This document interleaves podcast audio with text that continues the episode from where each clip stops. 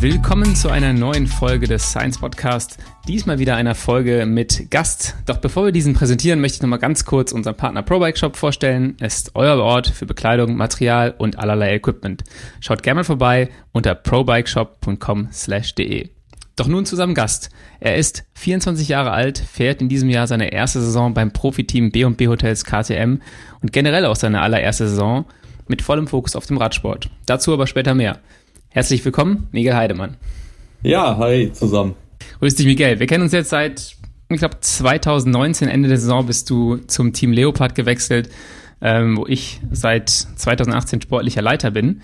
Mm, du hattest, glaube ich, damals dein, deine allererste Saison hinter dir, wo du so richtig durchgestartet bin, bist, aber warst auch damals schon dann in deinem dritten Jahr U23 und bist ins vierte Jahr gekommen. Ähm, wann hast du denn für dich auch so ein bisschen gemerkt, dass das mit dem professionellen Sport äh, in greifbare Nähe gekommen ist. Ja, also du hast schon richtig erwähnt. 2019 war dann die erste Saison, wo ich auch Conti-Fahrer war. Damals noch für ein deutsches Team, das Radteam Hermann. Also man muss halt sagen, ich bin diesen ganz klassischen Weg gegangen. In der U19 war da noch nicht so viel zu erkennen bei mir. Also da war ich froh, wenn ich im Bundesliga-Rennen ins Ziel kam. Danach bin ich dann zum ja. Traditionsverein nach Sossenheim gewechselt, in Anführungsstrichen, weil mich auch sonst niemand anderes haben wollte. Bin ich dann dort Bundesliga-Rennen gefahren und habe mich dann so ein bisschen da hochgearbeitet. Also ich habe wirklich mit C-Klasse-Rennen damals noch, was dann heute Amateure ist, angefangen und bin da halt direkt ein paar Mal hintereinander ja. aufs Podest gefahren und ja, genau. Und so ist dann immer weiter nach, nach oben in Anführungsstrichen gegangen. Okay. Und äh, wann hast du angefangen mit dem, mit dem Radsport? Du hast gesagt, in der U19 bist du froh gewesen, Bundesliga-Rennen zu beenden. Wie lange warst du damals schon dabei? Ja, ich habe jetzt gar nicht so früh angefangen, so mit ähm, ja 13, 14 Mountainbike-Rennen. Das hat mir eigentlich viel mehr Spaß gemacht. Da gibt es sozusagen so Nachwuchssichtungen. Da musste man sich dann für die Cross-Country-Rennen im Downhill oder im Trial oder so qualifizieren. Und dafür war ich aber, naja, man muss entweder sagen, zu untalentiert oder zu spät angefangen, um komplett mir die Angst zu nehmen. Auf alle Fälle da wurden dann immer bei diesen Qualifikationen die Startreihen festgelegt und ich hatte einfach ein Abo auf die letzte Reihe. Im Cross-Country-Rennen kam ich dann ganz gut ja. zurecht und immer nach vorne, aber, aber halt auch nicht ganz nach vorne, weil man ja doch aus der letzten Reihe losgefahren ist, so dass ich mich dann dazu entschieden habe, in der U17 und dann vor allem in der U19 auch den Fokus mehr auf die Straße zu legen und da lief es dann auch schon besser. Ja. Äh, war das so ein kleiner, auch nochmal ein kleiner Systemschock in so eine neue Welt zu kommen? Ich meine, wenn du mit dem Mountainbiken angefangen hast, äh, ist der Straßenradsport doch wieder ein bisschen speziell, oder? Ja, also mal ein bisschen überspitzt formuliert. Bei Mountainbiken sind alle locker, man ist da so nett zueinander und dann kommst du da selbst in der U17 zum Radrennen in der Pfalz oh, jeder guckt einen an, wer ist das da, ist der ja. schnell, kann der was? Also da merkt man schon, dass der im Straßenradsport ein bisschen mehr Anspannung in der ganzen Sache ist. So ein bisschen mehr so judgy und auch ein bisschen äh, gefühlt so ein elitärer Kreis, wo man sich erstmal reinarbeiten muss wahrscheinlich. Also ich habe ich schon häufig gehört, dass das äh, gar nicht so äh, inklusiv ist, der, der Radsport. Ist auch ein Thema, das wir später nochmal haben werden, wenn wir so Richtung ähm, deutschen Radsport und die aktuelle Situation gehen. Ähm, ich finde ganz interessant bei dir, du bist ähm, damals, als du ins Team gekommen bist, hast du direkt gesagt, ey, ich studiere noch Vollzeit. Und ähm, ich kann mich an, glaube ich, zwei Trainingslager erinnern, wo wir dich früher nach Hause geschickt haben im Flieger ähm, oder du später gekommen bist. In dem einen Jahr 2020 habe ich dich da gar nicht getroffen, weil du äh, gerade noch den letzten Flieger, glaube ich, in stürmischen Bedingungen nach Deutschland genommen hast, um eine Klausur zu schreiben. Wie hast du diese Balance hinbekommen während der U23-Zeit und auch in dem Jahr danach, wo du noch bei Leopard warst? Ist das schwierig?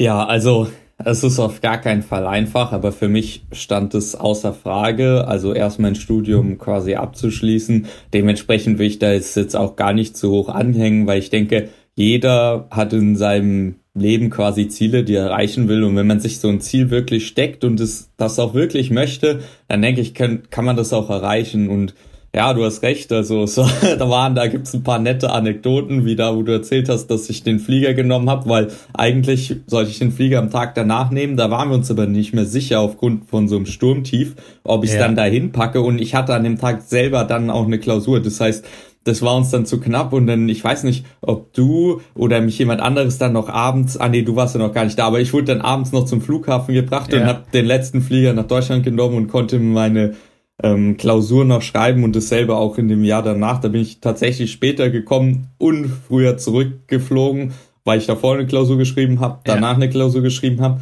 Ich glaube, da waren wir in der Nähe von Girona und hatten nicht sehr gutes Internet und wenn ich mich richtig erinnere, habe ich sogar noch einen Hotspot von dir bekommen, weil ich noch so an Videokonferenzen zum Lernen teilgenommen habe, weil mein Internet hatte ja. nicht ausgereicht und dann, ja genau, musste man sich dann so ein bisschen durchwurschteln. Aber man muss doch sagen, da hatte ich mit dem Team Leopard halt auch mega Glück und wirklich ein Team an meiner Seite, bis es unterstützt hat, respektiert hat. Weil man muss auch sagen, dass es, wie du gesagt hast, ein richtiger Balanceakt, alle Akteure auch irgendwie zufriedenzustellen und vor allem auch sich selber, ja. also mit der Universität, ähm, dem Studium und natürlich irgendwie Freunde, Familie, die auch noch ein bisschen was von einem wollen, aber man natürlich auch ihnen was geben möchte. Es ist jetzt überhaupt nicht das viel von außen ja. gefordert ist, sondern dass man selber irgendwie allen gerecht werden möchte. Ja, man hat da auch natürlich einen ganz eigenen Anspruch an die ganze Sache.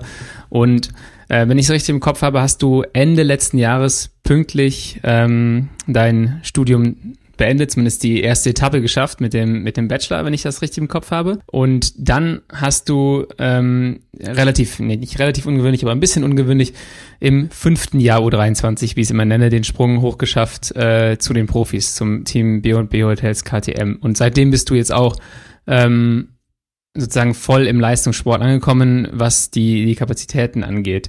Ähm, merkst du da jetzt einen krassen Unterschied zu? Hast du einen Leistungssprung gemacht? Ja, also da würde ich sagen, also einen Leistungssprung habe ich absolut gemacht. Also das lässt sich zum einen an Zahlen quantifizieren, an, würde ich sagen, auch an Renntagen oder auch an Ergebnissen, die ich quasi eingefahren bin oder eingefahren habe. Aber man muss ganz klar sagen, was mir am meisten auffällt, ist, dass die Regeneration viel besser funktioniert.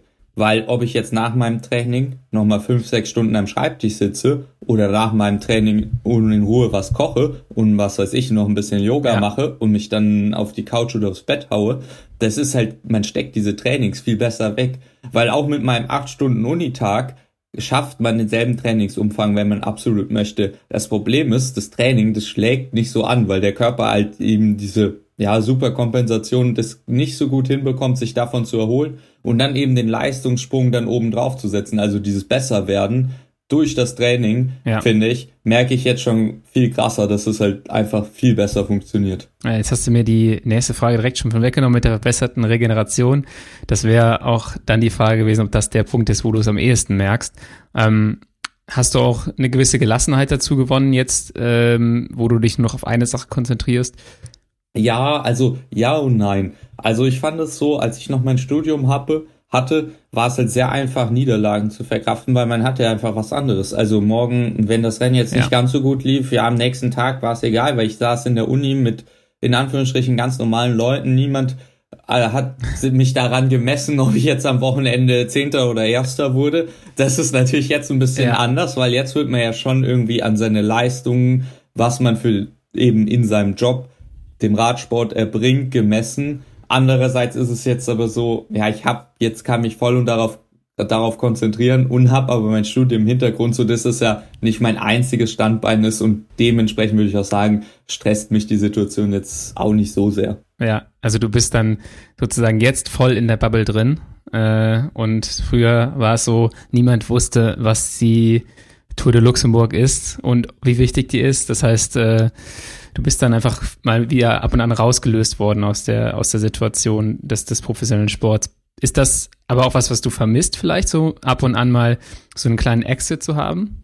Ja, also sicher, klar, natürlich. Wer hat nicht gerne Hintertür? Aber ich denke, in dem Moment, wo man sich aktiv dafür entscheidet, irgendwie das Hobby zum Beruf zu machen, eben den Radsport in den Mittelpunkt zu stellen, dann muss man auch, denke ich, damit klarkommen. Und es kann aber halt auch eine große Motivation sein zu sagen, okay, ich will jetzt da wirklich schauen, wie weit ich komme und ich will mich jetzt da reinknien und ich denke, das kann tatsächlich, muss nicht, aber kann auch nochmal eine Entwicklung auch leistungstechnisch einfach auslösen, dass man jetzt sagt, ich will es jetzt wissen. Ja.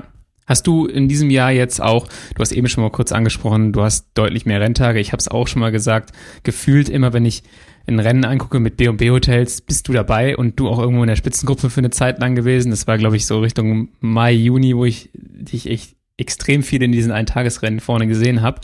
Ähm, hast du mehr Volumen im Training jetzt? Hast du vielleicht auch weniger Trainingsvolumen, weil du so viel mehr Wettkämpfe hast?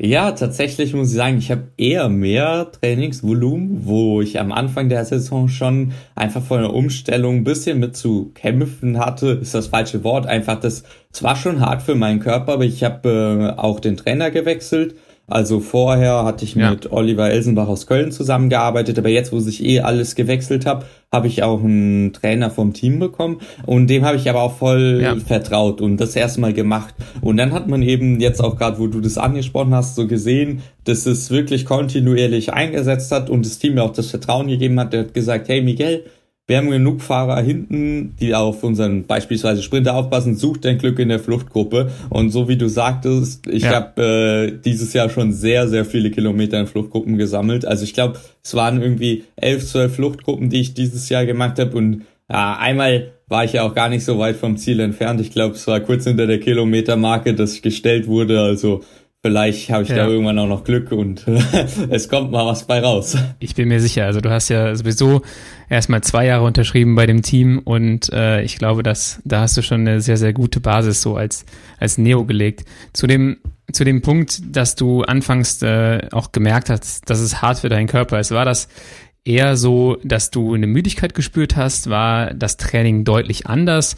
Habt ihr andere Inhalte trainiert oder wie hat sich das geäußert?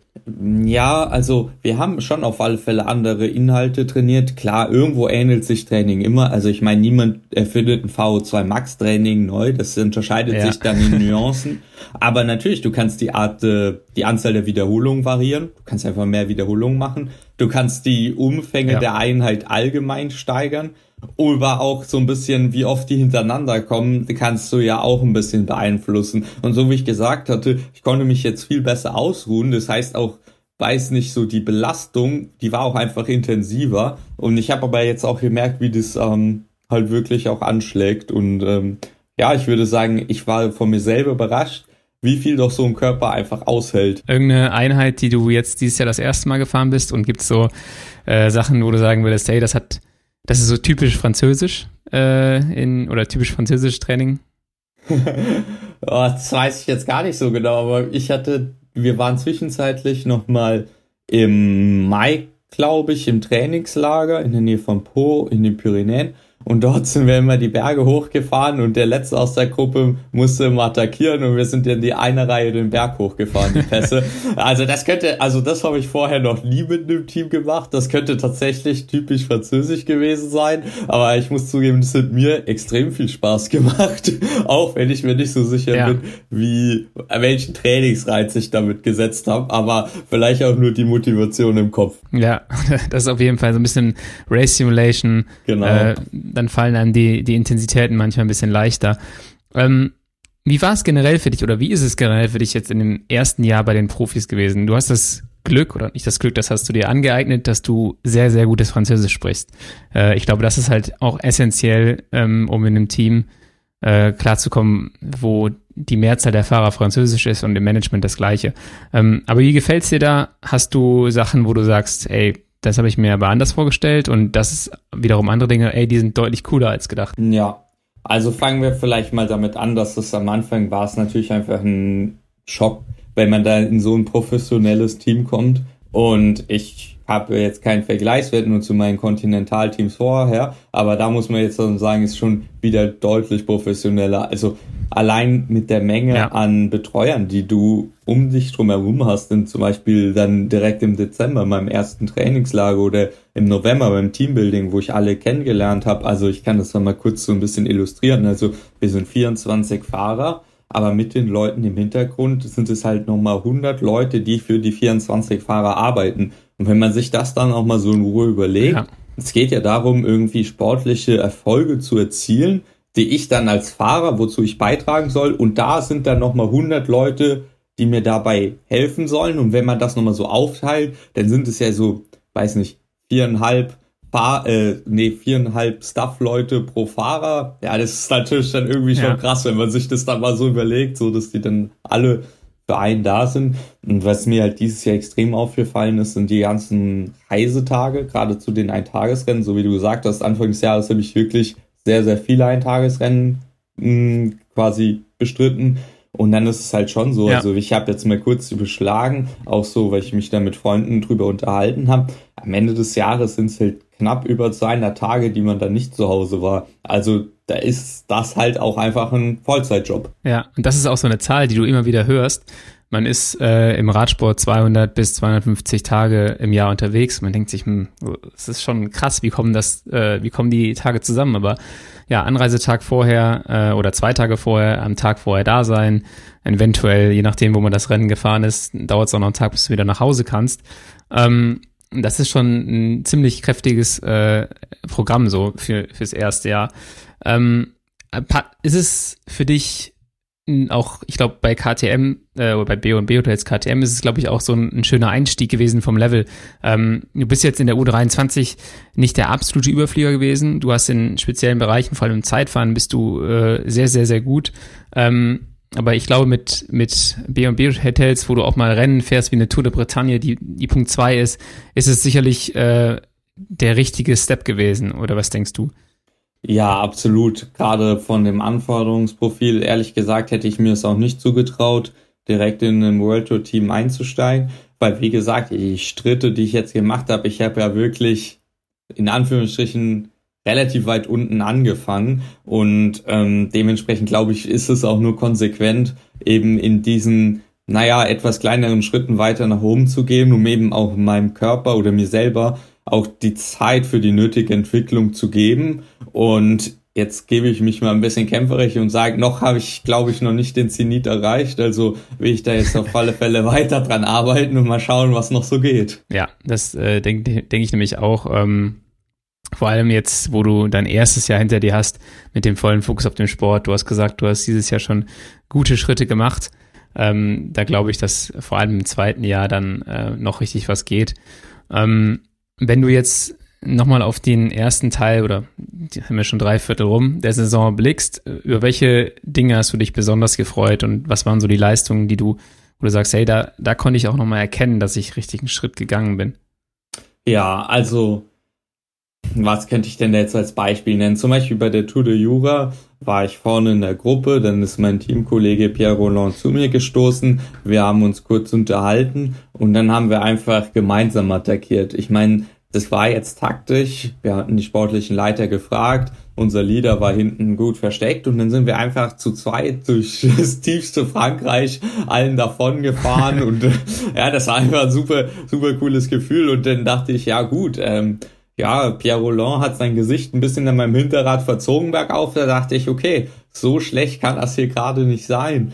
Oder zum Beispiel in Belgien beim, glaube ich, beim, ja doch, Marcel Kind war es, wo ich dann wirklich an der Kilometermarke gestellt wurde. Wir waren zu sechs bei Kilometer null in die Ausreißergruppe gegangen. Nachher waren es nur noch zwei ja. Fahrer, ich, also ein anderer und ich. Ja, es war wirklich knapp. Also vielleicht geht sowas halt irgendwann mal gut und ich wurde dann ja auch prompt vom Team belohnt und durfte halt die ähm, Dauphiné fahren, also das Kriterium Dauphiné, ähm, was natürlich ja. dann direkt meine erste World Tour Rundfahrt war, wo sich die großen Teams halt auf die Tour de France vorbereitet haben und da habe ich dann aber auch nochmal gemerkt, okay, da herrscht jetzt auch eine andere Taktzahl als bei den Punkt 2 Rennen der Tour de Bretagne, jetzt beispielsweise dort. Aber auch dort hätte ich das Vertrauen vom Team bekommen. Also zweimal wurde unser Sprinter abgehangen, zweimal war es eben meine Aufgabe, ihn zurückzubringen, gerade auch mit den meinen Zeitfahrqualitäten, die du angesprochen hast, halt von vorne fahren angesagt. Ja. Und ich meine, das hatte war schon beeindruckend, also wie schnell dort gefahren wird, aber trotzdem auch ein cooles Gefühl zu sehen. Aber auch ich kann meinen Beitrag dazu leisten, selbst in so einem, ähm, sagen wir, schweren Rennen. Ja, ich glaube, da kommt niemand äh, hin und hat keine gute Form bei so einem Rennen äh, weil du schon äh, ganz kurz vor der Tour bist. Und du siehst aber auch so, du hast ja ähm, vor allem bei den beiden Bergetappen hinten raus, kommst du, glaube ich, irgendwie im Bereich um Platz 80 ins Ziel. Ähm, da sind mehr als 150 Leute am Start, das heißt, du kämpfst da auch nicht um, um ein Zeitlimit. Ähm, klar kommen dir solche Bergetappen eher entgegen, aber es ist, denke ich mal, auch eine schöne Bestätigung, ähm, weil auf viel mehr Gegner in guter Form triffst du dann auch so schnell nicht, wie bei der Dauphiné.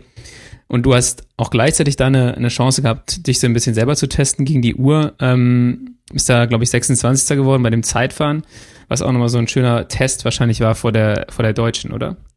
Ja, also es war ein bisschen lustig, weil genau den Tag vorher war ich dann auch noch in der Ausreißergruppe, die auch wieder ein bisschen ähm, speziell zustande kam. Also bei Kilometer Null waren drei Fahrer aus anderen Teams und ein Fahrer aus unserem Team, der Sebastian Schönberger in der Gruppe. Und das Tempo hinten ist ja. dann komplett eingeschlafen. Wir hatten mit Pierre Roland noch das Bergtrikot das war so ein bisschen, ja, sollen wir jetzt noch irgendwie Punkte holen, hin und her. Und irgendwann haben die sportlichen Leiter entschieden, so, wir würden das Rennen gern nochmal auf Null setzen. Also, obwohl wir einen Mann vorne haben, holt doch bitte die Gruppe zurück. Dann bin ich vorgefahren, gemeinsam mit Pierre Roland und Alexis Goujat an einem Berg, also ich als erster vorne. Und dann habe ich mal das Gas stehen gelassen. Ja, Jumbo Wismar hat aber irgendwie nicht so Lust gehabt. Und auf einmal waren wir zu dritt irgendwo zwischen Feld und Gruppe vorne. Und dann hieß es, ja, okay, jetzt seid ihr dort, jetzt fahrt den Pierre bitte noch nach vorne. Dann haben der Alexio nicht alles gegeben, sind dann noch vorne an die Gruppe gekommen. Es waren irgendwie, ich will nicht lügen, wahrscheinlich so um die drei Minuten, die wir zufahren mussten. Dann waren wir vorne angekommen und dann hieß es, okay, Miguel, in 40 Kilometern ist dein Ziel, bis dahin bitte alles geben. Ja, okay. Virtuelle Ziellinie gesetzt. Dann sind wir da nur zu zweit gekreiselt, weil die anderen Teams haben sich natürlich auch gedacht, die vorne vertreten waren. Na, jetzt haben wir hier viel BNB-Fahrer. Ja, da gehen wir natürlich ja. jetzt nicht mit durch die Führung. Das heißt, ich, äh, mein Teamkollege Alexis Goujar und ich, wir haben dann halt das Tempo gemacht und ähm, an meiner virtuellen Ziellinie bin ich aber auch erstmal von meinem Rad abgestiegen, habe aufs Feld gewartet, bin dann wieder weitergefahren. Ähm, genau, dann hatte ich meine Vorbelastung für das Zeitfahren getan. Ähm, am Tag selber von dem Zeitfahren hatten wir auch noch ein bisschen Pech. Wir sind ein bisschen zu knapp angekommen durch den Stau. Das heißt, ich hatte die Strecke vorher noch nicht mal gesehen. Aber ja, oh, genau. Ja. Dann bin ich da das Zeitfahren gefahren, wusste nicht so genau, wo es lang geht. Ähm, hat es mir ein bisschen auf VeloViewer angeschaut. Eben eine richtig gute Streckenkenntnis hatte ich auf keinen Fall. Und als ähm, Dankeschön musste ich danach noch zur Dopingkontrolle. Und es hat leider so lange gedauert. Ja, genau. Das hat leider so lange gedauert, dass der Teambus weg war, als ich dort fertig war. Naja. Aber auch mal eine Erfahrung, die man machen muss. Äh, interessanter Tag. Ja. Ja, auf jeden Fall. Wenn du, ich meine, Alexi Goujar hat auf jeden Fall auch ein gutes Standgas, dafür ist er auch bekannt. Ähm, was, wie geht man das Ganze an? Fahrt ihr, wenn ihr 40 Kilometer von vorne knippeln sollt, äh, kurze Führungen, lange Führungen, ähm, sprecht ihr das kurz ab äh, und dann, dann geht's los oder wisst ihr auch so ein bisschen, was ihr zu tun habt dann? Ja, tatsächlich dort haben wir uns kurz abgesprochen ähm, allein um jetzt klar zu machen, so wie wir das angehen wollen. Und wir haben da Minutenführungen gemacht. Normalerweise, wenn man jetzt ja. mit sechs Mann wie Mannschaftszeit fahren fahren würde, würde man kürzer wechseln. Aber dadurch, dass man ja mehr Mann vor sich hat, hätte man dann auch eine längere Regenerationszeit. Und jetzt ging es ja auch so ein bisschen darum, irgendwie muss man sich ja auch kurz ausruhen, wenn man auch schon eine Minute vorne gefahren ist. Und dann erschien uns das eine ganz gute Zeit und noch die sportlichen Leiter hinten im Auto, die können da immer so ein bisschen korrigierend einwirken, aber das war auf alle Fälle, denke ich, eine, eine ganz gute Taktik. Ja, ähm, ich habe es gerade schon gesagt, es war im Zeitfahren ähm, und mit der Dauphiné so eine Vorbereitung auf die nationale Meisterschaft. Ähm, 2021 bist du da Vizemeister geworden. Ähm, sensationell fürs Team Leopard auch in dem Jahr, für dich sowieso. Ähm, und die zwei Jahre davor bist du jeweils deutscher Meister in der U23 geworden. Also Zeitfahren ist absolut deine Disziplin. Ähm, warst du zufrieden mit der DM dann dieses Jahr im Zeitfahren, wo du Zehnter geworden bist? Ähm, ich denke mal, das war auch ein relativ spezieller Kurs, oder? Ja, also es war natürlich ein spezieller Kurs. Jetzt mal lassen wir mal die Zahlen sprechen. Also von meinen Wattwerten auf alle Fälle bin ich eines der besten Zeitfahren gefahren, das ich jemals gefahren bin. Aber man muss ja auch sagen, ähm, ich habe das Material gewechselt zu letztem Jahr und dementsprechend ja. gibt's da noch so ein paar Sachen, die wir aber gemeinsam mit dem Team für die nächsten Jahre in Angriff nehmen wollen, dass es auch wieder so ist, dass wir da ganz vorne mitspielen können. Aber so wie du gesagt hast, der Parcours dieses Jahr war extrem schwer mit einem richtig steilen Berg am Anfang, der jetzt da nicht ganz fünf Minuten war, aber da ging es halt irgendwie das richtige Maß zwischen schnell hochkommen und keine Zeit verlieren, aber nicht zu schnell ja. hochfahren, um danach noch zu können. Und es war einfach sehr, sehr schwierig. Am letzten Berg hatte ich tatsächlich Max Walscheid eingeholt und dachte mir, ja, mit meinem erlaubten Abstand werde ich mich jetzt hinter ihm aufhalten und die Abfahrt da runterfahren und mich richtig durchbeißen. Aber da hatte ich leider ja. keine Chance. Der Max, der wahrscheinlich circa 20 Kilo schwerer ist als ich, hat mir dann wieder 15 Sekunden auf mich rausgefahren in der Abfahrt. Aber naja, so war es dann halt. Ja, das war schon äh, ein krasser Kurs. Ich habe viele Leute gesehen, die echt, genau wie du sagtest, das gestruggelt haben, wie gehe ich diesen ersten Anstieg an. Es gibt einige, ich habe da ein paar Zahlen gehört, die sind da dermaßen hochgestrahlt und danach standen die halt wie so ein Eimer, weil danach war so eine miese lange Gerade ähm, wo du halt, wenn du da keinen äh, keinen Druck mehr drauf bekommen hast, wo du halt echt viel Zeit verlieren konntest. Ähm, hat dir der Kurs im Jahr davor tendenziell besser gelegen? Ja, der war ja auch relativ wellig, aber nicht ganz zu Beginn. Also prinzipiell würde ich sagen, wellige Kurse liegen mir jetzt nicht so schlecht, aber der dieses Jahr war schon schon krass in Anführungsstrichen. Also da ging es ja schon richtig bergauf. Das hatte man in dem Jahr vorher nicht. Da war das Ganze ein bisschen rhythmischer, was mir von meiner persönlichen Präferenz ein bisschen entgegenkommt. Aber ich will da jetzt auch keine Ausreden suchen. Also ich denke, jemand, der gut im Zeitfahren sein möchte, der sollte quasi auch auf fast jeglichem Terrain damit irgendwie klarkommen. Ja, okay. Hast du in dem Jahr 2021 ähm, in der Vorbereitung da, hast du dir das so zugetraut, da aufs Podium zu fahren? Oder war das auch für dich eine große Überraschung? Ja, also, äh, das wäre jetzt vermessen zu sagen, ich habe mir das vorher zugetraut, auf gar keinen Fall, aber ich wusste, dass ich viel da an meiner Position gearbeitet habe, auf der Bahn und so. Ich wusste, ich, kann, ich muss nicht so viel Watt fahren, um sehr schnell zu sein. Und ich wusste aber auch, naja, ich kann aber viele Watt fahren. Also mit der Kombi dachte ich mir schon, ja gut, so langsam wird das Ganze schon nicht werden. Und ähm, ja, das dann am Schluss natürlich für den zweiten Platz gereicht hat, war extrem gut. Aber ich denke, es lag auch ein bisschen am Pacing. Wir haben das im Nachhinein ein bisschen analysiert, mit anderen Fahrern verglichen, die ihre Daten auf Strava hochgeladen haben. Und im Jahr 2021 habe ich ganz klar hinten raus die Zeit gut gemacht. Nicht indem ich schneller gefahren bin als die anderen, aber indem ich tatsächlich einfach nicht an Geschwindigkeit verloren habe. Also irgendwie, dass das ja. Pacing dort halt extrem gut gepasst hat. Das ist auch was, womit du dich wahrscheinlich extrem viel beschäftigst. Und wenn du so ein äh, Zeitfahren hast wie bei der Dauphiné, wo du kurz vorher ankommst, äh, vielleicht auch nicht so einen krassen Blick aufs Pacing haben konntest, wenn du den Kurs nicht kennst, ist es dann schon mittlerweile auch ein großer Nachteil, oder? Ja, auf alle Fälle. Und gerade die, sagen wir mal, etwas moderneren Zeitfahrpositionen, da sieht man ja auch echt nicht weit nach vorne. Das heißt, man muss sich entweder komplett auf seinen sportlichen Leiter hinter einem verlassen, der sich wahrscheinlich fühlt, als würde Mario Kart spielen. Aber, oder man kennt halt ein bisschen den Parcours und obwohl man quasi nur zwei Meter vor sich sieht, da hat man schon im Gefühl, da vorne kommt gleich die Linkskurve. Man hat vor seinem inneren Auge, weiß man, wie das Ganze dort aussieht und kommt dann da schnell rum. Und ähm, ja, wenn man den Parcours halt gar nicht kennt, dann äh, fragt man sich vielleicht manchmal schon, was, was macht der Fahrer denn da gerade? Ja, ja, dann ist es auch nicht klar für den Fahrer. Selbst kann ich die Kurven im Auflieger fahren, kann ich sie nicht im Auflieger fahren. Da fährst du halb ohne Auflieger durch und merkst dann so, Mist, ey, da hätte ich auch drin bleiben können.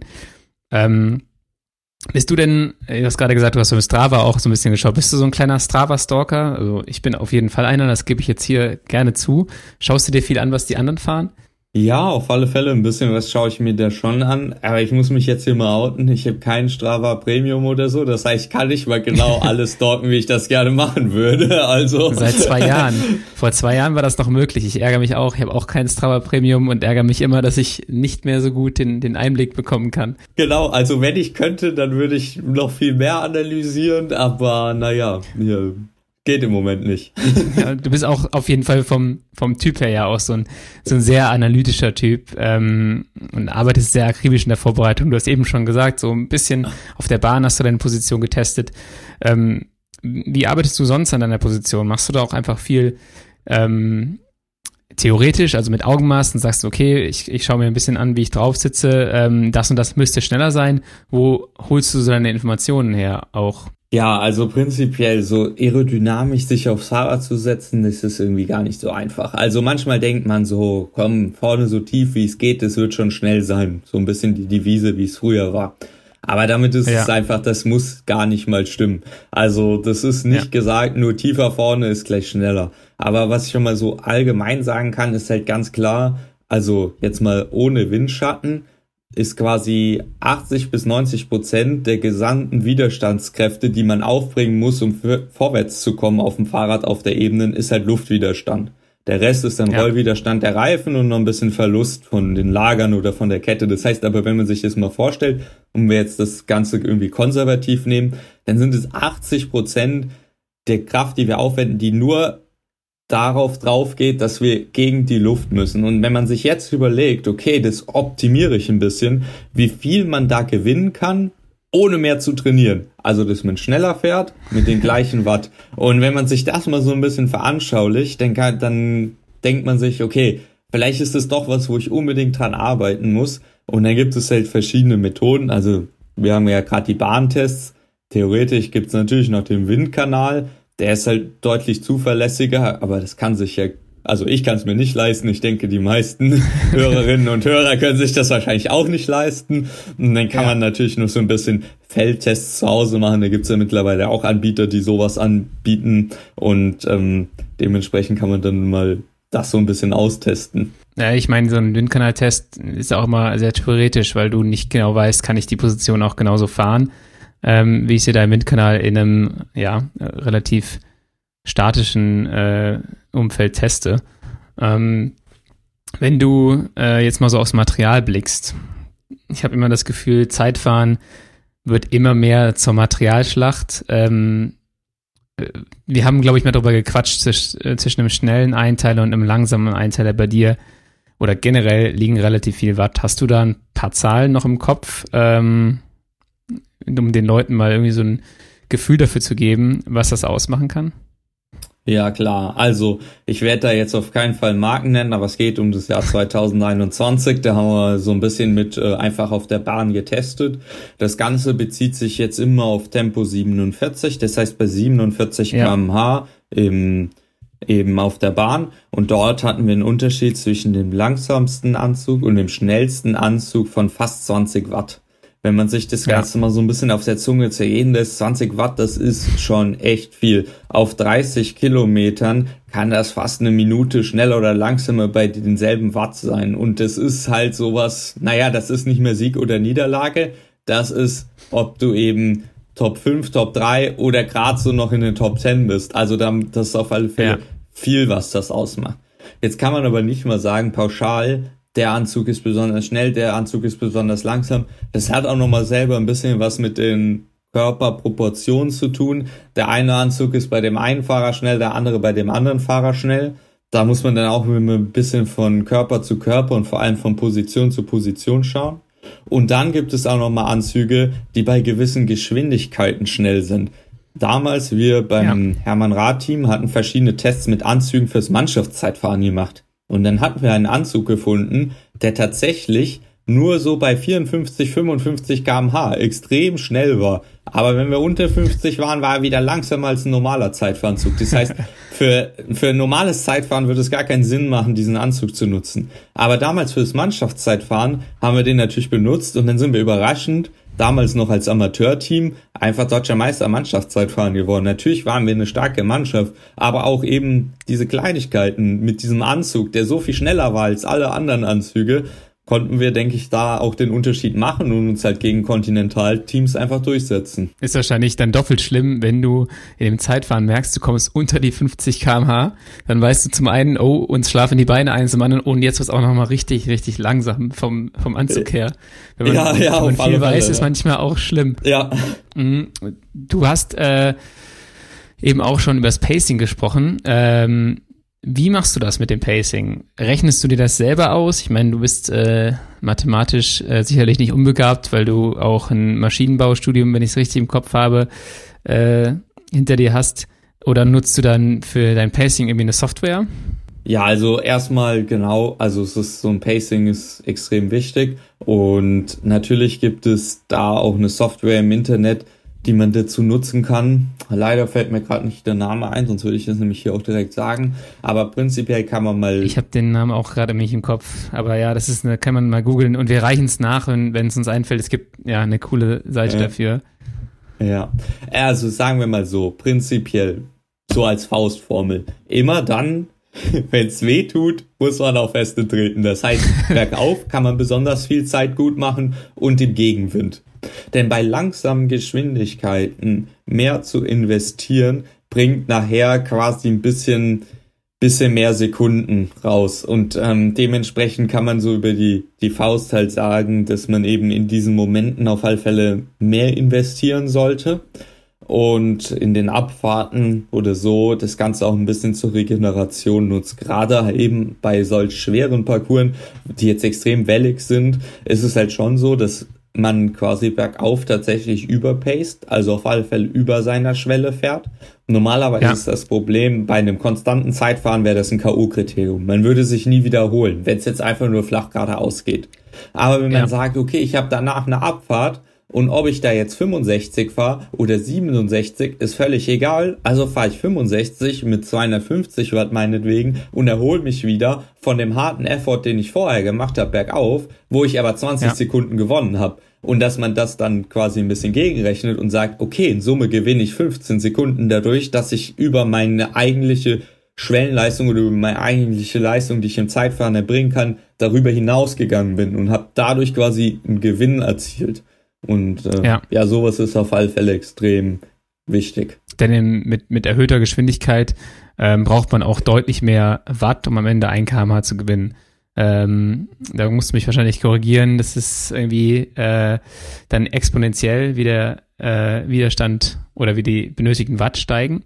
Ja, also die zusätzliche Kraft, die man quasi braucht, um den Luftwiderstand zu überwinden, ist quasi ein Polynom dritter Ordnung, also hoch drei der Geschwindigkeit. Das wollte ich sagen. Also ich kann da mal aus äh, ein Beispiel zu geben, zum Beispiel bei der Verdopplung quasi man muss die Tretleistung verdoppeln, um die Geschwindigkeit jetzt in diesem Beispiel von 32,4 auf 43,2 kmh zu erhöhen, also um 10 kmh. Das Ganze habe ich mir jetzt mhm. auch nicht aus dem Kopf ausgedacht, sondern es stammt aus einer Studie aus England. Das habe ich auch extra nochmal nachgeschaut, weil ich dachte, es könnte bestimmt spannend werden, hier in unserem Podcast, worum das geht. Also nicht, dass ich sowas hier auswendig weiß, aber man muss dazu das sagen. in deinem Computer, oder? Äh, nee, nee, ich habe mir das tatsächlich per Hand aufgeschrieben. Ja. okay. nee, nee, aber auf alle Fälle, das ist also schon quasi, man braucht eine Verdopplung der Leistung, um 10 km schneller zu fahren, also von 30 auf 40. Und das ist halt schon extrem viel, was man da mehr investieren muss, um dieses eine kmh mehr zu fahren. Und dementsprechend kommen wir nochmal zu dem Bogen, was wir vorher hatten. Bei den niedrigeren Geschwindigkeiten, um dann eben dieses eine kmh mehr zu fahren, muss ich ein bisschen weniger Watt investieren. Deshalb ist es in diesen langsamen Situationen, Gegenwind, bergauf, sinnvoller, nochmal mehr zu investieren als im Rückenwind oder bergab. Jetzt äh, fällt mir gerade einfach mal so was ein als Exkurs. Inwiefern ähm, ist das für euch auch relevant in einer Ausreißergruppe? Wenn ihr vorne seid mit ein paar Leuten, äh, du hast sicherlich ein paar Leute, die wollen einfach nur feste treten, dann hast du die Leute, die so ein bisschen denken. Ähm, und ich sag oft dann bei uns bei Leopard zu den Fahrern, dass am Ende entscheidet meistens nicht die Spitzengruppe, wie viel Zeit sie bekommt, sondern das Feld entscheidet, wie viel Zeit sie bekommen. Ähm, inwiefern denkst du da oder ihr als Team auch dann taktisch darüber nach, wie ihr investiert in so einer, in so einer Ausreißergruppe? Ja, also ich muss ehrlich sagen, ich versuche immer maximal wenig zu investieren, bis dieser quasi dieser Point of No Return kommt. Also genauso wie du sagst, ist es auf alle Fälle so, wenn die Gruppe geht, ist das Feld erstmal, dass das Feld entscheidet, wie viel Abstand man bekommt. Und wenn man sich da schlau anstellt und gerade je höher klassig die Rennen werden, desto einfacher wird es auch. Dann kann man auch relativ langsam vorne fahren und der Abstand bleibt gleich. Wenn der Abstand mhm. jetzt gleich bleibt bis zu den letzten 30 Kilometern vor Ziel, dann würde ich sagen, dann ist der Moment, wo man den Schalter umlegt. Im Idealfall vorher relativ viel gespart hat. Natürlich, man hat immer ein paar Leute in der Ausreißergruppe, die einfach, so wie du gesagt hast, nur feste treten wollen. Die können ja feste treten, wenn man selber spart ja natürlich möglichst ja, genau, spart halt möglichst viel Energie. Und dann kommt dieser Punkt, wo man sagt, okay, jetzt ist es an uns, jetzt geben wir mal richtig Gas. und dann schauen wir mal, wie schnell die hinten auch noch fahren können. Wie viele Helfer haben die jetzt schon benutzt? Sind die, haben die das mit einkalkuliert? Bei den normalen Rennen ist ja so, der Abstand braucht ja auch einen Moment, bis der durchgegeben wurde. Wenn wir jetzt vorne idealerweise an so einem kleinen Berg mal kurz richtig Gas gegeben haben, kann es so sein, dass wir uns eine Minute Vorsprung einfach erarbeitet haben, weil es gar nicht ja. bis hinten durchgekommen ist, dass wir jetzt vorne richtig Gas gegeben haben. Und dann ist es der Moment, wo man dann natürlich äh, versucht dann alles zu geben und vielleicht im Feld doch noch ein Schnippchen zu schlagen und eben ja, den Sieg unter sich auszumachen. Das ist ganz interessant. Also kommuniziert ihr das vielleicht dann auch in der Gruppe, ähm, dass man dann sagt, okay, wir wissen, okay, jetzt kommt der Moment, hier können wir die Minute rausholen. Dann ist dieses, dieses magische Verhältnis von eine Minute pro zehn Kilometer, was man immer so ein bisschen rechnet, das ist dann mehr äh, zugunsten der Ausreißergruppe plötzlich und dann hofft man, dass die hinten vielleicht sich nicht ganz einig sind und pennen. Aber ist das dann so der Punkt, dass man vorher spricht, sagt, oh, passt auf, da kommt dieser Anstieg da äh, 40 vor Ziel, der ist drei Kilometer lang, wir knüppeln da richtig hoch, hoch holen uns die Minute ähm, oder passiert das einfach so? Nee, tatsächlich normalerweise, wenn man jetzt eine harmonische Spitzengruppe hat und man weiß, man hat ungefähr gleich starke Mitstreiter, dann wird es auf alle Fälle kommuniziert. Man muss ja ganz klar sagen, zusammen ist man am stärksten. Wenn ich da unten jetzt rein attackiere und die Hälfte der Spitzengruppe abhänge, ich die aber eigentlich danach brauche, weil es noch 20 ja. Kilometer flach geht, dann wäre es, äh, würde ich mir auf alle Fälle selber ins Bein schießen, wenn ich denen jetzt nicht Bescheid gebe oder das kommuniziere. Aber normalerweise ist es ja tatsächlich so, dass die sportlichen Leiter der Fahrer, die vorne in der Gruppe sind, ja auch nochmal untereinander in den Autos dann reden und tatsächlich so Sachen dann sogar schon unter den Teams besprochen werden, bevor dann man das den Fahrern überhaupt sagt, ey, passt mal auf, da kommt der Berg, ihr könnt das und das versuchen, könnt euch einen Vorteil bringen. Und ähm, da wissen vielleicht sogar die anderen schon Bescheid, ohne dass man denen das sagen muss. Das ist auf jeden Fall interessant. Das ist dann wie so eine Attacke in der Attacke, wo man in kurzer Zeit viel erreichen muss, bevor die hinten mitbekommen, äh, was Phase ist. Und ich glaube, wir haben es bei der Tour of Britain vor zwei Tagen gesehen oder oder gestern, nee, es war vor zwei Tagen, glaube ich, wo auch nochmal so die Lücke richtig aufgegangen ist, 30, 40 vor Ziel. Und äh, auf einmal haben sie die vorne nicht mehr, nicht mehr eingeholt. Ähm, das ist alles so Wissen, was du natürlich angesammelt hast äh, über die Zeit.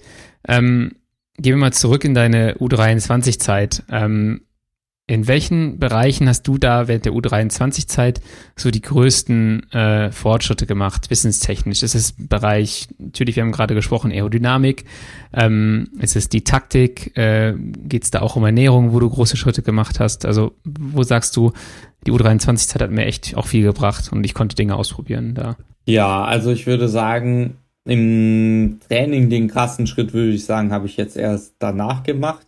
Aber auch, weil es halt, wie gesagt, durch die Doppel- oder Dreifachbelastung, Studium und noch irgendwie andere Verpflichtungen einfach zu viel war. Aber gerade was Ernährung oder so angeht, da gerade mit dem Team Leopard, da haben wir auch relativ viel gemacht. Und ich denke, das war auch extrem wichtig. Da habe ich auch nochmal wirklich viel dazugelernt.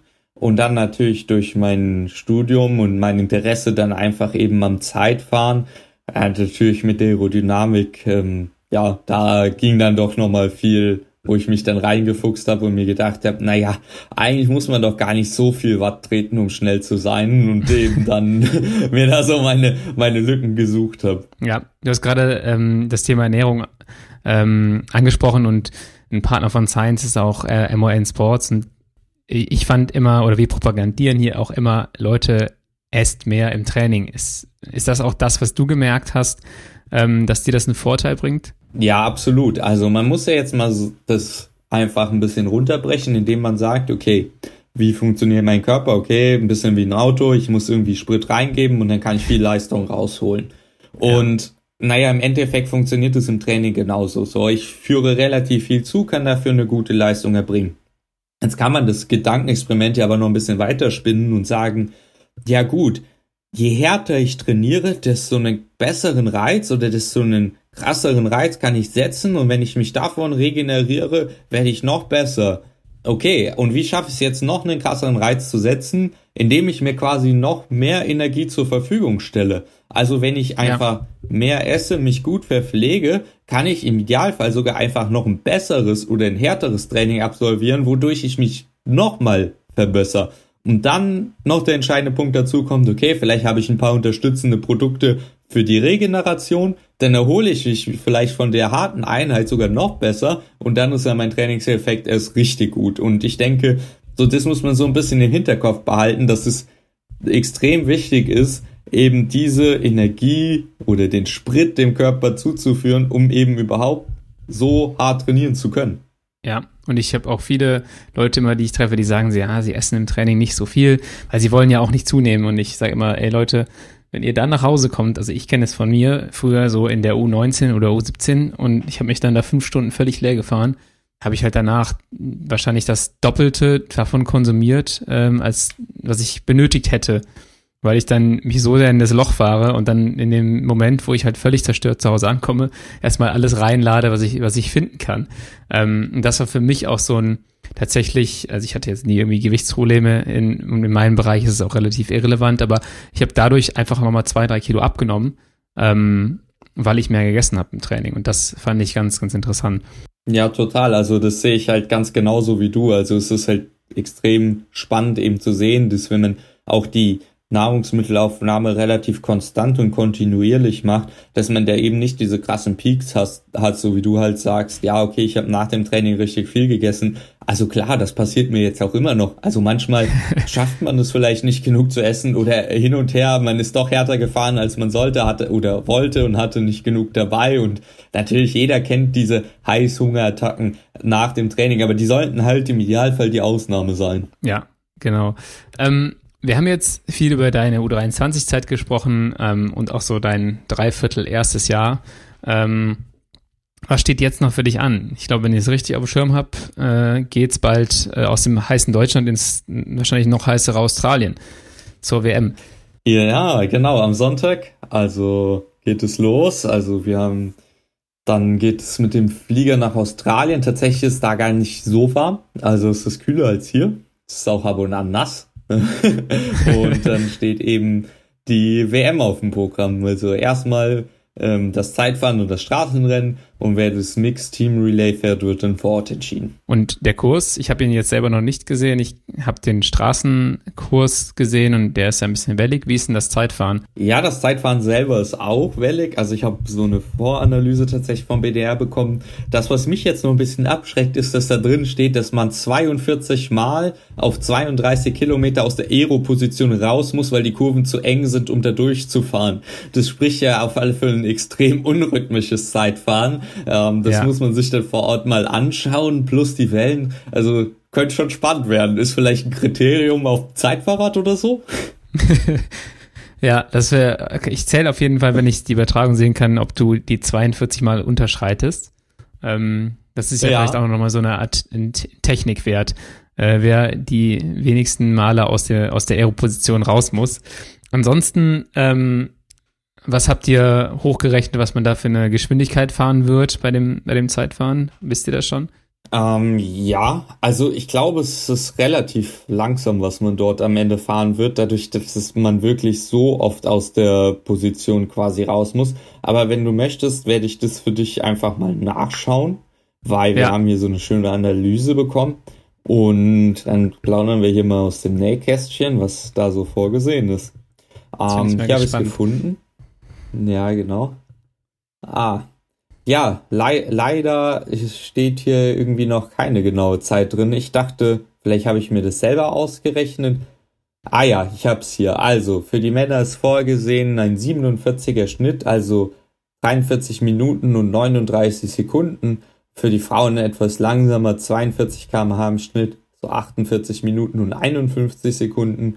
Und in der Summe ist es wohl so, dass das Zeitfahren quasi 66 Kurven hat, ähm, mindestens 28 Mal gebremst werden muss und mindestens 42 Mal aus der Zeitfahrposition umgegriffen werden muss. Ja, genau. Dementsprechend quasi was für Fähigkeiten vorgesehen sind, ist eine hohe Konzentration und ähm, auch der Wind an der Küstenregion ist natürlich nicht zu unterschätzen. Ja, das heißt, wenn ich jetzt die Rückschlüsse aus unserem Gespräch ziehe, äh, mit einer niedrigeren Geschwindigkeit ähm, und wahrscheinlich auch viel Wind, ähm, ist es schon so, dass äh, die Aerodynamik vielleicht ein bisschen in den Hintergrund rückt und ein bisschen mehr die absolute Leistungsfähigkeit ähm, zählen wird. Ist das richtig? Habe ich da bei unserem Kurs hier richtig aufgepasst? Ja, da hast, da hast du richtig aufgepasst. Wobei bei so viel Kurven zählt vielleicht auf alle Fälle noch die Technik, die ja tatsächlich normalerweise im Zeitfahren gar nicht so relevant ist. Mal ja. schauen. Und angenommen, es sollte dann an dem Tag auch nur wirklich nass sein, dann wird die Sache ja noch mal spannender, wie das Ganze ausgeht. Auf jeden Fall. Dann äh, niedriger Luftdruck und dann ähm, ja, die Kurven vorher häufig, häufig üben. Ist auch ein Thema, was ich äh, bei meinen Rennen immer als sehr spannend ansehe, die Kurventechnik. Und ich, äh, das ist ungefähr da, wo ich meine, meine Ersparnis auch raushole, die, die du in deinem Zeitfahren rausholst. Das ist immer Kurventechnik, äh, Kurvenminimalgeschwindigkeit und dann den gesparten Antritt hinten raus. Und ähm, ja, das ist doch schon mal ganz schön, wenn man diese ganzen Informationen zur Verfügung hat und sich auch dann dementsprechend äh, richtig darauf vorbereiten kann. Ja, absolut. Aber ich denke, bei deinen Kriterien setzt ja sogar so eine Lernkurve ein. Also jetzt mal ein bisschen plakativ gesprochen, es gibt Fahrer, die fahren die Kurve das ganze Rennen gleich schlecht und es gibt die Fahrer, die sich, wenn man jetzt vier Kurven bei einem klassischen Kriteriumskurs hat, die 60 mal fährt, die dann von Kurve zu Kurve tatsächlich auch noch schneller werden. Also ich denke, da gehörst du dann wahrscheinlich eher dazu, dass man sagt, ah ja, da muss ich ja gar nicht bremsen und dann tatsächlich ja. noch eine Lücke zum Hintermann aufreißt, indem man dann einfach nach der zehnten Runde durchrollen lässt. Genau, das ist das, wo ich auf jeden Fall gemerkt habe, so ey, ich muss gar nicht wirklich viel stärker werden. Ich habe auch gar nicht so viel Bock, mich im Training so zu, zu schinden und äh, habe dann da einen Weg gefunden, wie man das ein bisschen sparen kann. Ähm, aber interessante, interessantes PDF, was du da hast oder Dokument. Ähm, man, man schimpft ja äh, recht häufig über den BDR ähm, und da gibt es sicherlich viele Dinge, die man besser machen kann, aber ähm, die Vorbereitung auf solche Rennen ist dann ähm, eigentlich auch mal sehr gut, wenn ich diese, ich habe das glaube ich auch schon mal ähm, bei der Mixed Relay und sowas gesehen, bei Tanja, da kriegt man ja dann schon äh, relativ viel Informationen. Macht das äh, immer noch äh, Robert Pawlowski für den BDR? Ja, genau, das ist immer noch Robert, der das Ganze macht und uns die Informationen zur Verfügung stellt. Ähm, Gerade jetzt mit Australien müssen wir auch ein bisschen gucken, dass wir unser Jetlag minimieren, weil wir ja. haben ja doch schon acht Stunden Zeitunterschied und das ist ja schon, sagen wir mal, relativ viel so, also fast ein ganzer Tag-Nacht-Rhythmus. Vielleicht sind es sogar zehn Stunden. Ah, ich weiß es nicht so genau. Naja, auf alle Fälle, da gibt es dann auch nochmal ein Protokoll, dass man das möglichst gut hinbekommt, dass man das gut wegsteckt weil ich meine, wir müssen dann ja dort Leistung erbringen und wenn man dann so komplett aus seinem Rhythmus gerät, ist natürlich auch nicht optimal. Ja, das stimmt. Ähm, ich glaube, wir haben schon über relativ viele Dinge gesprochen. Ich habe jetzt noch so ein paar ganz schnelle äh, Fragen zum Ende ähm, und ich gehe die einfach mal durch. Äh, dein Lieblingsrennen, äh, egal welche Altersklasse oder Profiklasse. Mhm. Mein Lieblingsrennen ist das Arctic Race of Norway, wo ich aber leider dieses Jahr nicht teilnehmen konnte. Und warum? Äh, naja, ich wurde bei einem anderen Rennen eingesetzt, wo meine Fähigkeiten einfach eher gefragt wurden. Aber, Achso, nee, ich meinte, warum das dein Lieblingsrennen ist. Ach so, ja, da gab es jahrelang immer ein U19-Rennen und ähm, da habe ich dann einmal dran teilgenommen und mich hat das einfach so beeindruckt, quasi nördlich vom Polarkreis, also ja. die, es klingt jetzt so wie so ein Traum, aber es ist halt relativ klar, die Luft dort, die Luftverschmutzung relativ gering, dadurch ist die Farbintensität ein bisschen höher. Naja, ja, die Leute, die sich auskennen, werden sagen, nein, Miguel, die Farbintensität ist nicht höher, das hat was damit zu tun, wie das reflektiert, ja, aber es kommt einem intensiver vor. und ich fand es einfach mega cool ähm, da und ich will da unbedingt hin nochmal zurück und eben dieses Rennen bestreiten. Das ist auf jeden Fall eine sehr lustige Antwort. Also die meisten Leute sagen, ja, weil mir der Profil, das Profil liegt. Ähm, aber der Miguel sucht sein Lieblingsrennen nach der Farbintensität aus. Ähm, Coole ja, Antwort. Richtig. Dann in der Frage, du bist eher zahlenaffin, haben wir eben schon gesagt. Bist du so jemand, der mit 99,7 Kilometer oder 3 Stunden 59 und 13 Sekunden nach Hause kommen kann? Oder musst du dann die 100 Kilometer voll machen oder 4 Stunden? Nee, ich bin ja so ein kleiner Nerd und zwar eher ein Trainingsplan-Nerd. Also wenn das in meinem Trainingsplan steht, also ich trainiere sowieso nur nach Zeit, aber angenommen, da würde drin stehen 3 Stunden 59 Minuten 59 Sekunden, dann würde ich die fahren und zwar nicht die Sekunde länger, weil ich einfach dem Training oder dem Trainer dann so sehr vertraue, dass ich das auch dann wirklich so mache. Okay, äh, das ist schon mal schon mal ganz gut. Höhentrainingslager, hast du schon mal gemacht? Bist du Fan von oder nicht? Ähm, tatsächlich, also wir haben das nur so ein bisschen gemacht, äh, noch vor meiner U23-Zeit in der U19 mit dem Landeskater. An, ja. äh, dort wurde mir gesagt, dass ich wohl Responder bin und seitdem hat sich einfach die Gelegenheit nicht mehr aufgetan. Also dieses Jahr bin ich einfach zu viele Rennen gefahren. Wenn man jetzt klassisch auf ein Highlight hinarbeitet, kann das ja absolut sinnvoll sein, das zu tun. Ich denke eher, dass das wahrscheinlich für die Leute, die gut darauf reagieren, für so große dreiwöchige Rundfahrten absolut sinnvoll ist. Aber wenn ich mich jetzt jetzt nur bei den belgischen Eintagesrennknechte, wo auch viel Spritzigkeit oder so wirklich die kurzen Belastungen gefragt sind, die man dann ja quasi in einem Höhentrainingslager fast nicht trainieren kann oder auch schwer einfach zu simulieren sind, denke ich, ist es vielleicht nicht das richtige Mittel der Wahl. Da muss man ja immer ein bisschen schauen, was man denn so vorhat. Ja, Okay, das ist ja auf jeden Fall aber auch nochmal ein großes, eine große Möglichkeit, um sich in eine gewisse Richtung zu entwickeln. Ähm, und darauf zielt auch die letzte Frage ab. In welche Richtung glaubst du, kannst du dich noch entwickeln? Also wo siehst du deine größten Potenziale? Ja, also meine große Motivation liegt jetzt ähm, nächstes Jahr auch nochmal auf dem Zeitfahren und aber auch quasi als Helfer und zwar für die größeren Rundfahrten auch nochmal, dass ich da nochmal mein Team mehr unterstützen kann, gerade auch äh, bei den Bergetappen, weil ich ja eigentlich auch gar nicht so schwer bin, was schon dafür spricht, dass ich da wahrscheinlich ähm, noch mal ein bisschen besser helfen kann als dieses Jahr. Und dann schauen wir mal, ähm, was, für was ich dann nächstes Jahr so eingesetzt werde. Ich habe ein bisschen Angst, dass ich in die Frühjahrsklassiker reinrutsche, aber schauen wir mal. Das äh, werden wir dann nächstes Jahr sehen, ob du dann äh, auf einmal bei Flandern oder bei Paris-Roubaix in die Spitzengruppe musst. Äh, hast du ja aber auf jeden Fall ein, ein ganz gutes Näschen bewiesen dieses Jahr dafür. Ja. Dann würde ich sagen, äh, perfekter Gast, genau die Art von Nerdigkeit, die wir brauchen. Ähm, wenn wir Fragen zur Aerodynamik haben oder zum Zeitfahren, ähm, fragen wir dich auf jeden Fall auch nochmal. Ähm, und wenn du interessante Daten oder sowas hast, kannst du die natürlich immer auch gerne uns zur Verfügung stellen und darüber schicken. Ich bedanke mich sehr, dass du dir die Zeit genommen hast und ähm, würde sagen, viel Erfolg bei der WM und bis zum nächsten Mal. Ja, dann möchte ich mich auch nochmal bei dir bedanken für die Einladung und natürlich bei allen Zuhörern und Zuhörerinnen fürs Zuhören und ähm, ja, vielleicht hört man sich mal wieder. Vielen Dank, Miguel Heidemann und bis zum nächsten Mal beim Science Podcast. Ciao, ciao.